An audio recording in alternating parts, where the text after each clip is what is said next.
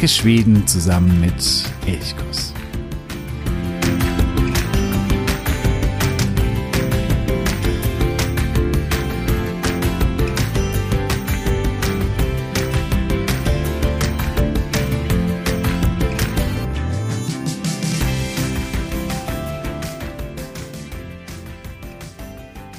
Oh je, was ist das nur für ein Morgen?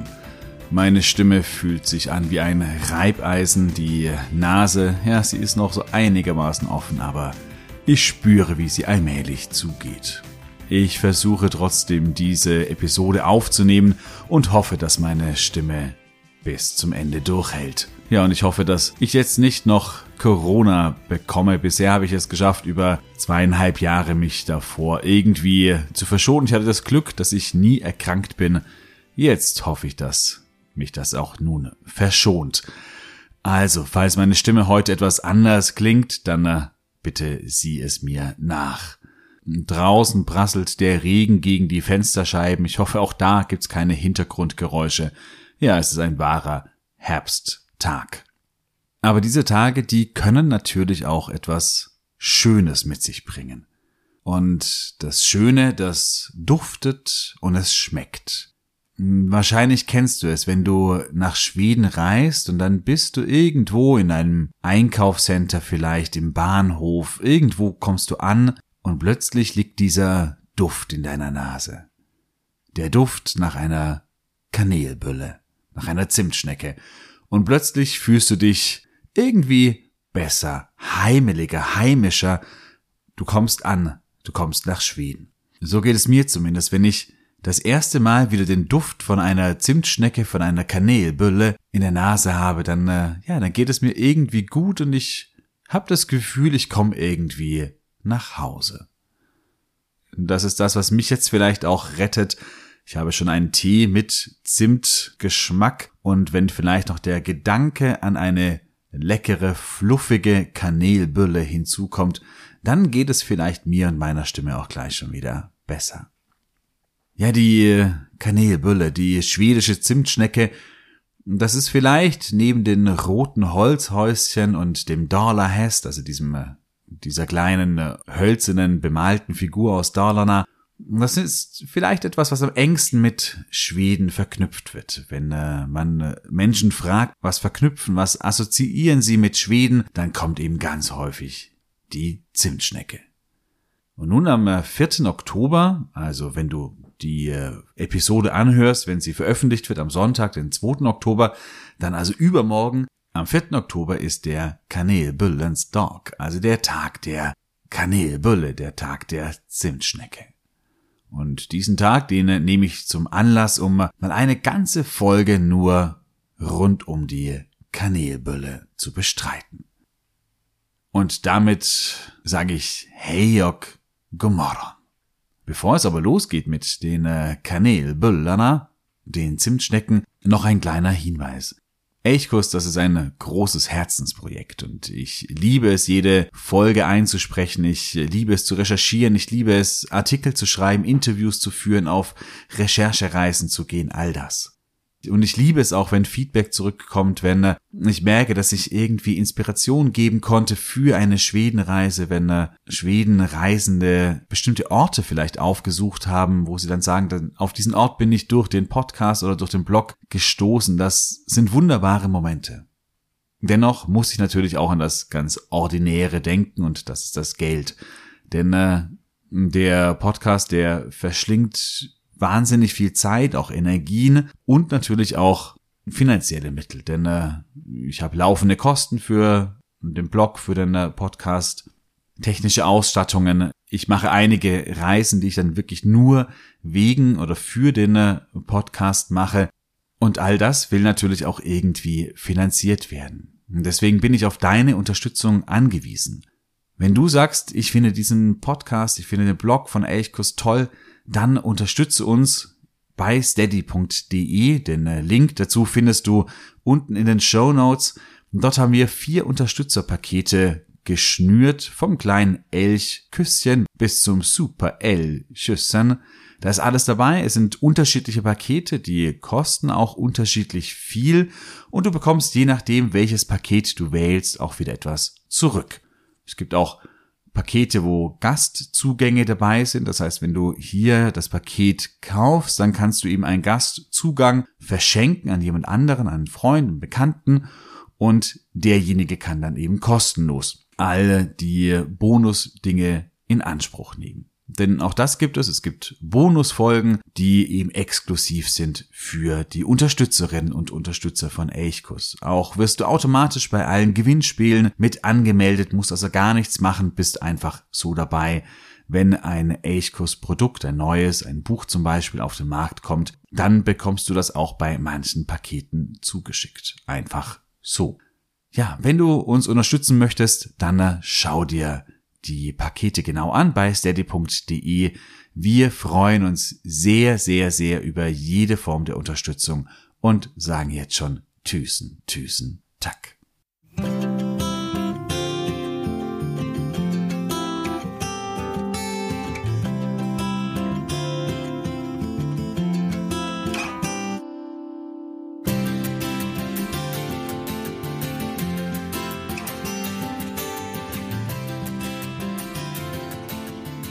Eine Kanelbülle kann ich eigentlich immer essen. Es ist so, als hätte man so einen eigenen Kanelbülle-Magen. Selbst wenn man äh, pappsatt ist und der eigentliche Magen voll ist, irgendwie eine Kanelbülle, die passt immer noch rein. Das ist so ein bisschen wie bei Eis, das geht auch immer. Vor allen Dingen, wenn die Kanelbülle nicht trocken ist, sondern schön fluffig, weich, dann äh, schmeckt sie einfach himmlisch gut. Und das ist, glaube ich, der große Unterschied auch zwischen mm, ja, vielen Zimtschnecken, die man vielleicht auch hier in Deutschland irgendwo zu essen bekommt, und eben den skandinavischen Zimtschnecken. Das sind nicht nur die schwedischen, auch die finnischen oder die norwegischen, die dänischen, die sind da genauso gut. Das Entscheidende ist, dass viel Butter darin ist. Ich glaube, wer auf den Butter verzichtet, weil er sagt, ah, ich will nicht so viel Fett verwenden, der wird eben keine so leckere Kanelbülle hinbekommen. Also die Butter, die ist eine ganz, ganz, ganz wichtige Zutat für eine leckere Kanelbülle. Ansonsten brauchst du gar nicht so wahnsinnig viel. Du brauchst Weizenmehl. Es geht auch mit anderem Mehl. Im Normalfall wird aber Weizenmehl empfohlen. Du brauchst ein bisschen Milch. Du brauchst Hefe, Zucker, Zimt natürlich, Kanel. Und wenn du magst, bei der Füllung kannst du auch noch eine Mandelmasse hinzufügen. Und das war's dann eigentlich auch schon. Wie das Rezept genau geht, das möchte ich jetzt hier im Podcast nicht Schritt für Schritt erklären. Ich glaube, das ist besser, wenn man das vor sich liegen hat und dann eben Schritt für Schritt durchgehen kann. Und da habe ich dann natürlich auch einen Link in die Show Notes gesetzt, wo du zu einem Kanelbülle-Rezept kommst, das ich ausprobiert habe, das ich für gut empfunden habe. Es gibt da sehr, sehr viele, sehr unterschiedliche, teilweise auch. Manchmal wird Wasser statt Milch verwendet. Da gibt es so einfach, ja, gewisse Unterschiede. Aber das, was ich verlinkt habe, das hat bei mir zumindest schon sehr, sehr gut funktioniert. Der Teig wird manchmal auch mit Kardamom gewürzt. Dann hast du noch mehr, ja, eine Geschmacksintensität. Hier schwören einige darauf, dass man den Kardamom eigenhändig kurz vor der Verarbeitung mörsern und zermahlen soll. Wenn du also das kannst, wenn du an Kardamom in äh, Körnerform herankommst, dann äh, kauf diesen und zermörsere ihn kurz vor der Anwendung. Und klar, wenn äh, Kardamom im Teig drin ist, das sorgt natürlich auch für diesen, ja, diesen typischen schwedischen Geschmack und auch für den Unterschied zwischen einer Kanelbülle und einer gewöhnlichen Zimtschnecke. Obendrauf wird die Kanelbülle mit Eigelb beschmiert, du brauchst ein bisschen Hagelzucker und wenn du magst, Mandelsplitter. Auch das kann man hinzufügen. Da gibt es unterschiedliche Varianten. Manche arbeiten noch ein bisschen Apfel mit ein. Wie gesagt, es gibt verschiedene Varianten. Die Grundvariante, die ist aber von den Zutaten her sehr, sehr einfach. Wie gesagt, denke daran, du brauchst viel Butter und spare nicht an der Butter bei vielen Dingen, die typisch für ein Land oder für eine Region sind, da gibt es immer eine uralte, lange Geschichte, woher denn das Ding kommt oder die Sache. Es gibt Traditionen, äh, Geschichten und es geht immer meistens bis weit ins Mittelalter zurück. Bei der Kanelbülle ist es anders. Hier gibt es eigentlich überhaupt gar keine tolle Geschichte. Die Geschichte der Kanälbülle ist sogar ziemlich jung. Wahrscheinlich, oder die ersten Vorformen, die stammen schon irgendwo aus der Mitte des 19. Jahrhunderts. Aber den richtigen Durchbruch schaffte die Kanälbülle in Schweden eigentlich erst in den 1920er Jahren. Da gab es die ersten Formen, die eben oder von den Zutaten sehr an die heutige erinnern. Und den ganz großen Durchbruch, der gelang der Kanälbülle erst nach dem Zweiten Weltkrieg. Das hat mit vielen zu tun. Das hat mit der Verfügbarkeit von Hefe äh, für den normalen Haushalt zu tun. Das hat damit zu tun, dass moderne Backöfen die Verbreitung, die Zubereitung der Kanälbulle deutlich erleichterten. Dass es gerade in den 1920er Jahren den Aufschwung gab, hat auch damit zu tun, dass es während des Ersten Weltkrieges Lebensmittelrestriktionen oder Lebensmittelknappheiten gab und jetzt nach dem Ersten Weltkrieg waren diese Zutaten wieder verfügbar das sind also Dinge, die eben dazu führten, dass die Geschichte der Kanälbülle eigentlich noch eine sehr, sehr junge ist. Im äh, Mellerstedts Svensk Konditorbuch aus dem Jahr 1924, dort findet das erste Mal ein Rezept Erwähnung, das der heutigen Kanälbülle im Wesentlichen gleicht, zumindest von den Zutaten her. Hier ist es aber noch ein Ring, der geflochten wird und keine kleine Schnecke. Dann nach dem äh, Zweiten Weltkrieg im Jahr 1946, da wird im Stura Cookboken, also in einem großen Kochbuch, da wird zum ersten Mal dann auch eine Schnecke beschrieben, so wie wir sie eigentlich heute kennen. Das heißt, hier könnte man sagen, ist die eigentliche Geburtsstunde dieser richtigen Kanälbülle, so wie wir sie heute essen, so wie wir sie heute lieben. Also wie gesagt, eine junge Geschichte. Aber nur weil sie jung ist, diese Geschichte, heißt ja nicht, dass sie weniger populär oder erfolgreich sein muss. Und die Geschichte der Kanälbülle ist sehr, sehr erfolgreich. Vor allen Dingen im Norden und vor allen Dingen in Schweden.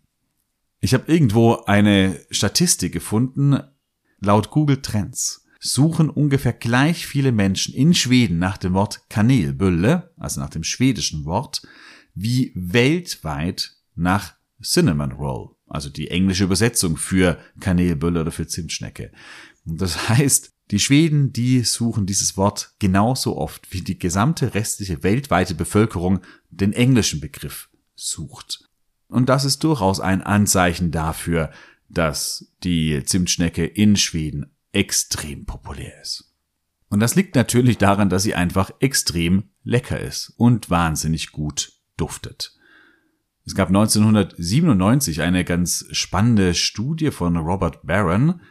Sie heißt uh, The Sweet Smell of und hier wurde untersucht, wie der Duft Menschen beeinflusst oder verändert. Und zwar wurden Menschen in einem Einkaufscenter gefragt, ob sie bei kleineren Dingen kurz helfen können. Ähm, eine Tasche halten oder eine Tasche für eine ältere Dame kurz irgendwo hintragen. Solche kleinen Dinge. Und bei manchen Menschen, da war nichts im Hintergrund, da wurden, wurden sie einfach nur gefragt und bei manchen wurden bestimmte Düfte im Hintergrund verbreitet. Und beim Duft von äh, Zimtschnecken, von Kanelbüller, da waren die Menschen deutlich hilfsbereiter. Also es scheint irgendwie den Menschen ein bisschen positiv zu stimmen, wenn da der Geruch einer Kanelbülle im Hintergrund ist. Ich kann das extrem gut nachvollziehen. Es gab noch eine andere Studie, die ist sag mal, vom äh, Testaufbau etwas gewagter. Und zwar stammt sie aus dem Jahr 1994, also schon relativ alt. Hier untersuchte ein Neurologe aus Chicago, Dr. Hirsch, wie bestimmte Gerüche oder Düfte die Blutzirkulation in den Genitalien von männlichen Probanden, die irgendwie beeinflussen. Also ob das irgendwie anregend wirkt. Dann äh, also erhöht sich die Blutzirkulation in den Genitalien, wenn man da irgendwie ja angeregt oder auch erregt wird. Tja, er nahm da ein paar Medizinstudenten und untersuchte eben bei denen die Blutzirkulation. Er versuchte zunächst mal den äh, Geruch von Pflanzen, zum Beispiel einer Rose, dann von Parfums, er nahm da Chanel beispielsweise oder Obsession von Calvin Klein. Aber es gab keine nennenswerten Steigerung der Blutzirkulation. Dann aber verwendete er den Duft frisch gebackener Zimtschnecken und die Blutzirkulation stieg signifikant an. Die Schlussfolgerung von Dr. Hirsch, erstens, Medizinstudenten sind immer hungrig, zweitens, der Weg zum Herz eines Mannes führt definitiv durch seinen Magen. Und das dritte, das sage ich jetzt noch, Kanelbullener, die sind nicht nur lecker, sondern vielleicht sogar irgendwie erotisch. Steile These, ich lasse sie einfach mal so stehen. Ja, und ein solches Gebäck braucht natürlich auch einen eigenen Tag. Und den gibt es eben am 4. Oktober, den Kanelbullenstag.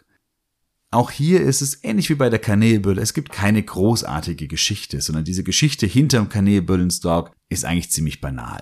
1999, da suchte der Hem Barkningsrodet, also eine Vereinigung, die sich darum kümmert, dass eben zu Hause gebacken wird oder dafür wirbt, dass zu Hause gebacken wird, die suchten zu ihrem 40. Jubiläum einen Thementag und entschieden sich dafür, einen Tag zu Ehren der Kanelbülle zu machen. Das könnte der eine Grund sein, warum der Hem Barkningsrodet sich dafür entschied, einen Kanelbülle-Tag zu machen. Also man brauchte einen Thementag. Der andere Grund könnte eventuell auch sein, dass sich die Menschen in Schweden immer gesünder ernährten und deswegen der Konsum an Kanelbüller zurückging. 1960 aß ein Schwede durchschnittlich 10 Kilo Böller pro Jahr. 10 Kilo, das ist echt eine große Menge. 1999 aber nur noch 4,8. Also der Konsum hatte sich halbiert. Vielleicht war das ja auch ein Grund, den Tag zu etablieren, um die Schweden wieder ein bisschen zu animieren, selbst Buller zu backen oder eben zu kaufen.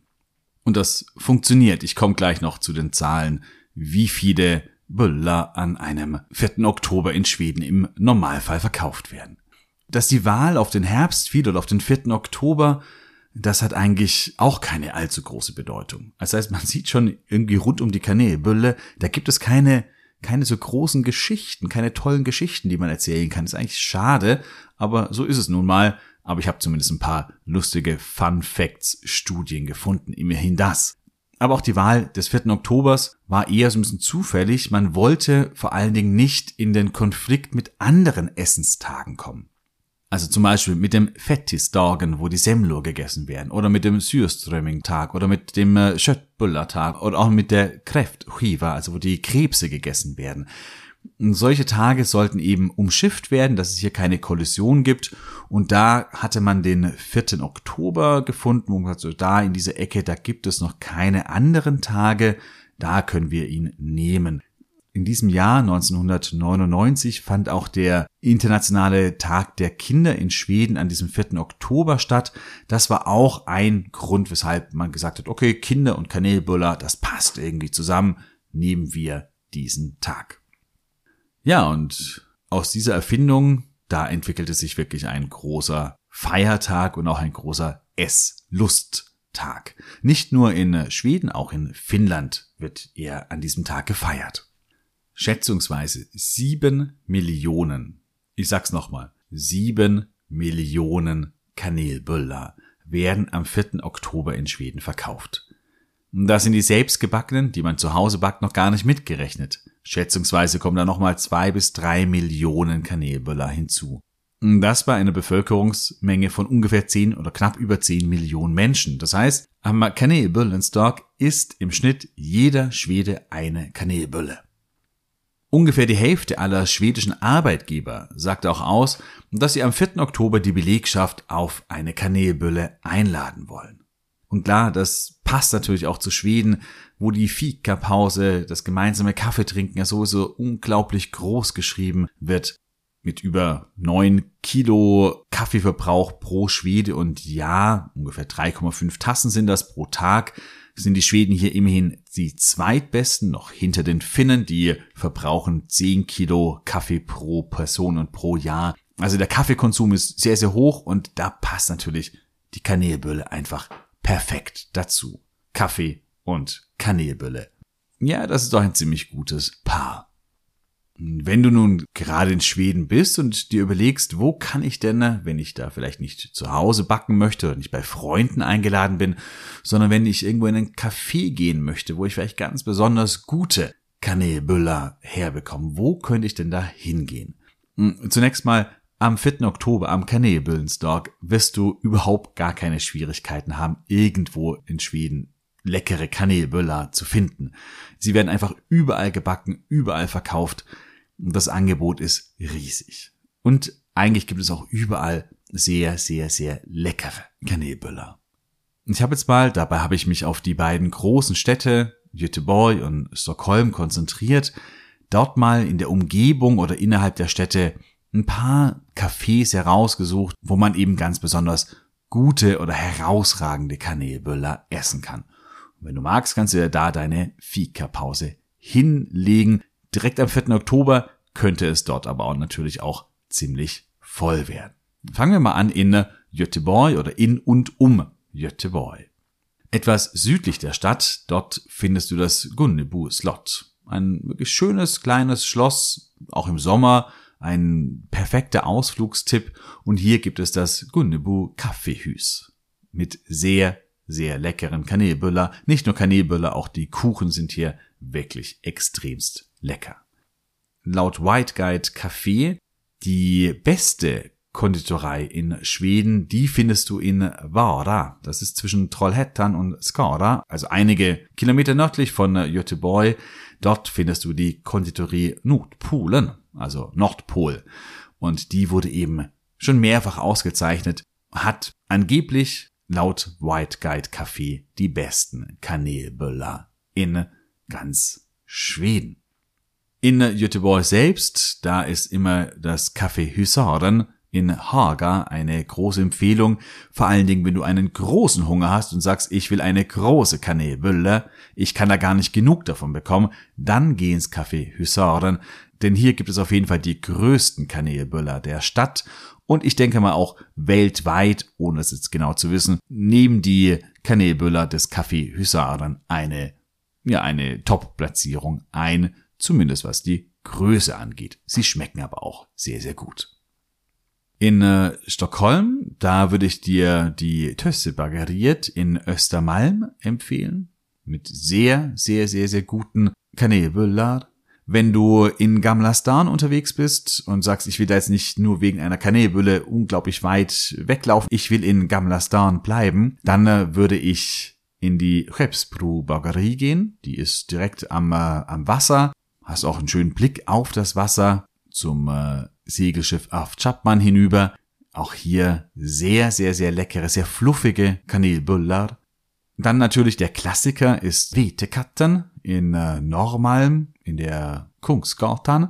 Ja, das ist wirklich einer der großen Klassiker, würde ich mal sagen. Vetekatten schmeckt einfach immer gut dort. Man kann sich sehr drauf verlassen, dass hier eigentlich alles, nicht nur die Kanelböller, sehr, sehr, sehr gut schmeckt. Und einer meiner Lieblingscafés oder meiner Lieblingsbäckereien, das ist die Bäckerei Ingrid in der Regeringsgatan in Normal. Sehr klein, sehr gemütlich, aber extrem, extrem lecker. Allein schon die Schlangen, die es manchmal gibt vor der Bäckerei, sagen, dass auch viele Stockholmer genauso sehen, dass es hier einfach wirklich gut schmeckt. Ja, wie machst du deine Kanelbulle? Hast du ein besonderes Rezept, das du vielleicht mit anderen teilen möchtest?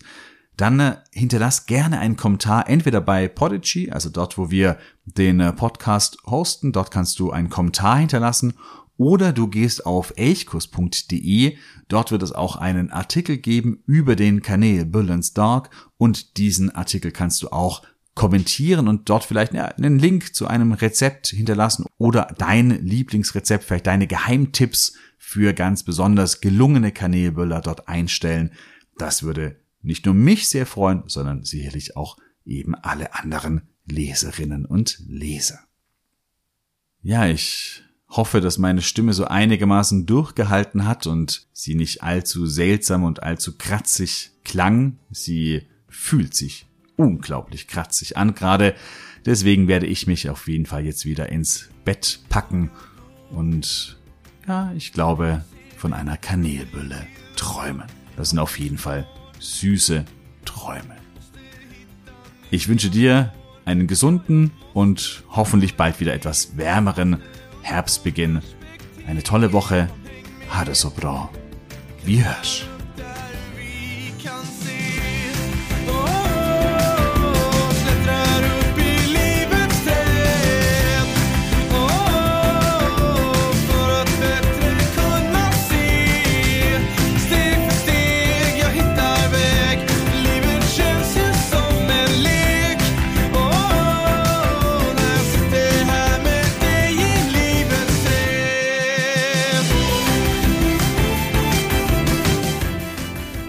Elchkuss, der Podcast für Schweden.